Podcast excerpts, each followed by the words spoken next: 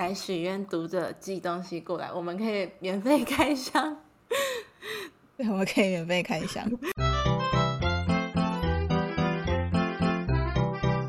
欢迎收听《Great Guy Work with Us》。你今天也远端工作吗？我们就是你远端工作的同事。你现在收听的是行销躺着听单元。我们开心的时候就会分享近期有趣的行销观察哦。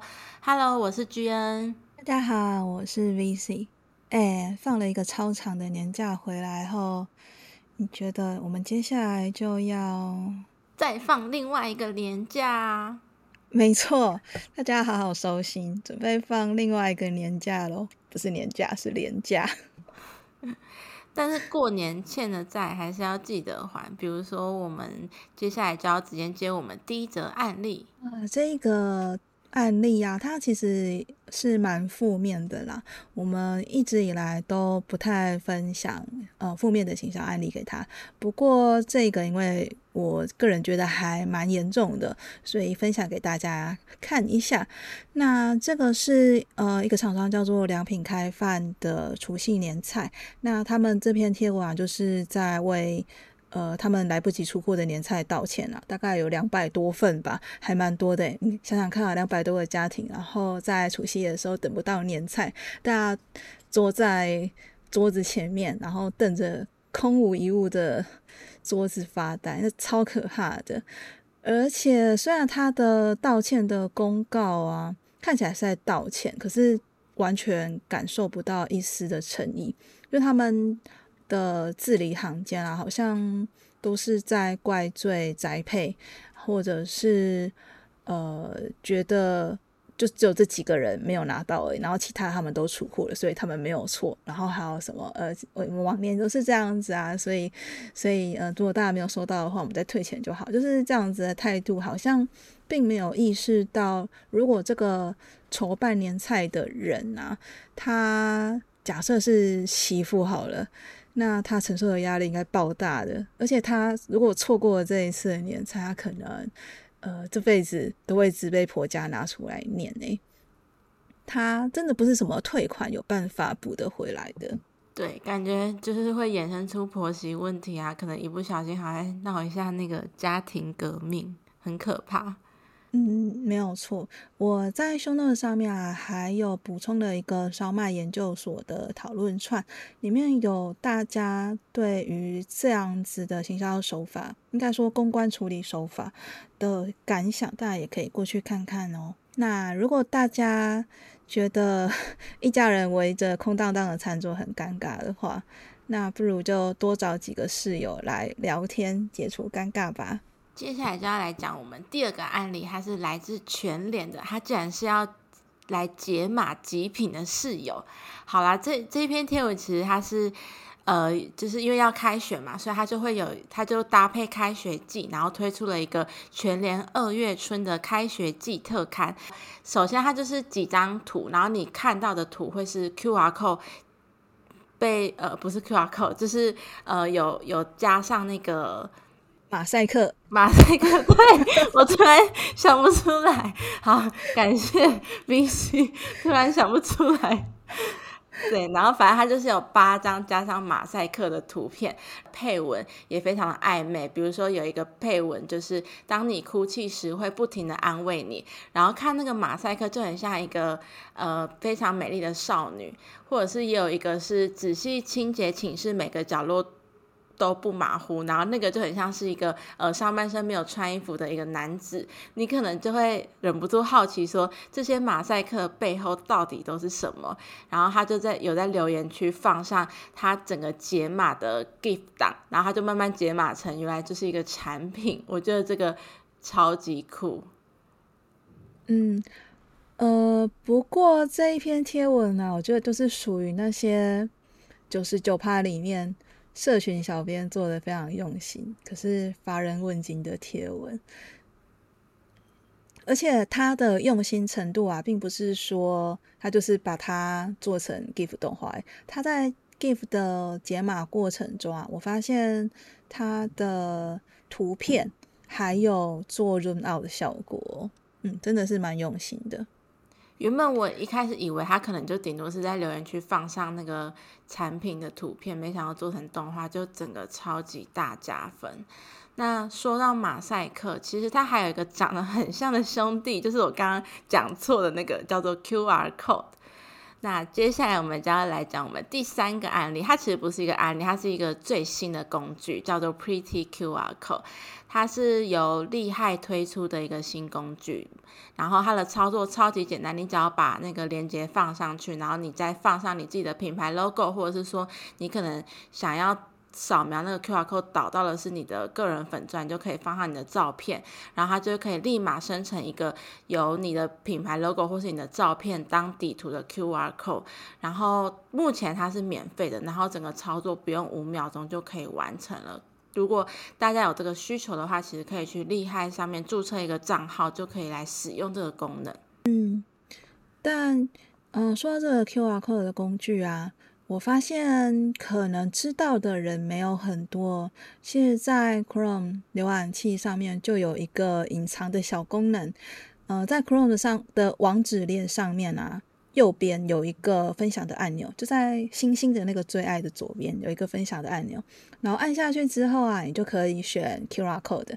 那它就会自动帮你产生你目前正在阅读的页面的 QR code，而且那个 QR code 很可爱，它是 Chrome 的有名的那个小恐龙的贴图。就是如果你的网站是四零四的话，不是没有网页的话，它会出现的那个东西。嗯，它很可爱哦。好，那感谢君妮介绍了一个除了 AI 之外的新工具。这阵子其实都是 AI 在占据版面。那我们接下来要介介绍另外一个，就是 IG 创办人创立的新社群平台，嗯，它叫做 Artifact。那嗯，它是有着文字版的 TikTok，就是抖音支撑而来的。那 Artifact 这一个社群平台啊，它是由 Instagram 的两位原始的创办人，就是。Instagram 在被 Facebook 购买之前的那两位创办人所创立的，那他们呃其实蛮想反其道而行的，因为现在大家知道是影音或是就是短影音的流量时代啦，那他们觉得诶。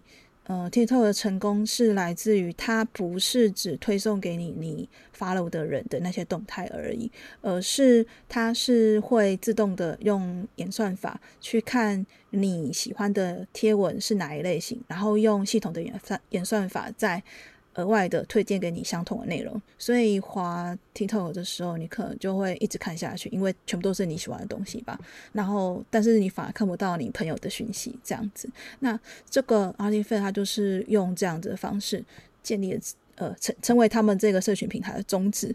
好，那它比较特别的一点是，就像 TikTok 啊，你是没有办法不发影片就发动态的。那在 Artifact 上面，你是没有办法不放连接就发文的，所以它是以一个连接外连。的文章为导向的社群平台，那使用者可以在上面针对文章做讨论等等。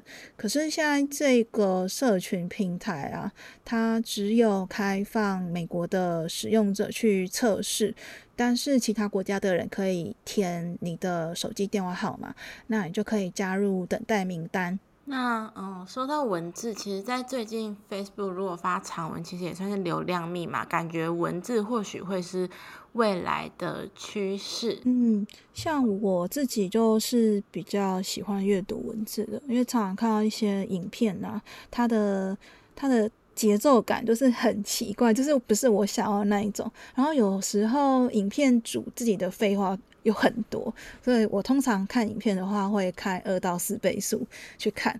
嗯，我觉得文字版的话，反而反而会是，也是就是像我这种重阅读的人会比较喜欢的。好，那我们刚刚有说到这阵子都是 AI 占据版面嘛，所以不免俗的，我们还是得回来谈一下 AI 哦。嗯，不过大家倒是不用太担心 AI 会取代我们未来的工作啦，因为聪明的行销人或者是创作人，必须要懂得怎么样去利用 AI 提早下班。好，那我要介绍这一篇贴文呢，其实是在 Midjourney 的讨论区。那这个作者他是用 Midjourney 去生出跟自己风格相近的图。这个作者他本身就是一名应该是图文作家吧。那他的图片的风格就是很可爱，这样，那他就用图片的方式，非常浅显易懂的教大家怎么样去用 Midjourney，然后生产出自己就是跟自己风格一样的图。那我看他的成品图，其实就是分辨不出来这个 Midjourney 跟他自己画的图风格上面有什么差异。所以如果你不讲的话，我会以为那就是你自己画的。那我觉得他这样子还蛮聪明的哦，嗯，生出来的图就是以假乱真。哎，这成语好像不能这样子用。所以各位创作者就好好的拥抱大 AI 时代的来临吧。对，但其实有些东西目前 AI 还是战胜不了人类啦。比如说我们最后要分享的两个创意的 Reels。接下来要分享两个 reels 的案例，一个来自国外的创作者，一个是来自台湾的一个整理收纳的一个账号。首先要介绍这个国外的创作者呢，他其实很常拍一些节奏感很强的短影片，然后我觉得就非常适合拿来当开箱的案例。大家可以点进我们 show note 去这个账号看，它每一个影片的那个节奏感，然后音效都抓得非常的准。一开始我以为是用相机拍的，没想到他从头到尾都是用手机拍的。那他不定时也会发一些拍摄的幕后教学。那就感觉他这个剪辑很费工，你可能要很对准那个音效，你才会有那个整个影片的那个流畅感的效果才会出来。如果大家常常在拍一些开箱的话，其实也可以参考他这个方式去做一个创作。我在看这一则 reels 的时候啊，心中第一个浮现的想法是：哇塞，他如果他开开箱影片就有这么多包裹可以。收到的话，那我也应该来开一下，搞不好读者会寄给我一些奇奇怪怪的箱子让我开箱。所以有这么多箱子可以开，是蛮财力要蛮雄厚的。而且，而且我觉得其实拍这种影片，呃，最难的是去架设你手机自拍的角度，就是你要去对。然后，如果你是在外面拍的话，就更困难了，因为你的尺度。要开很大才有办法。我自己在拍的时候就觉得，就是就很尴尬，因为因为我不想要放手机在那边，然后好像大家都知道我在自拍。对，好，我们就是来许愿读者寄东西过来，我们可以免费开箱。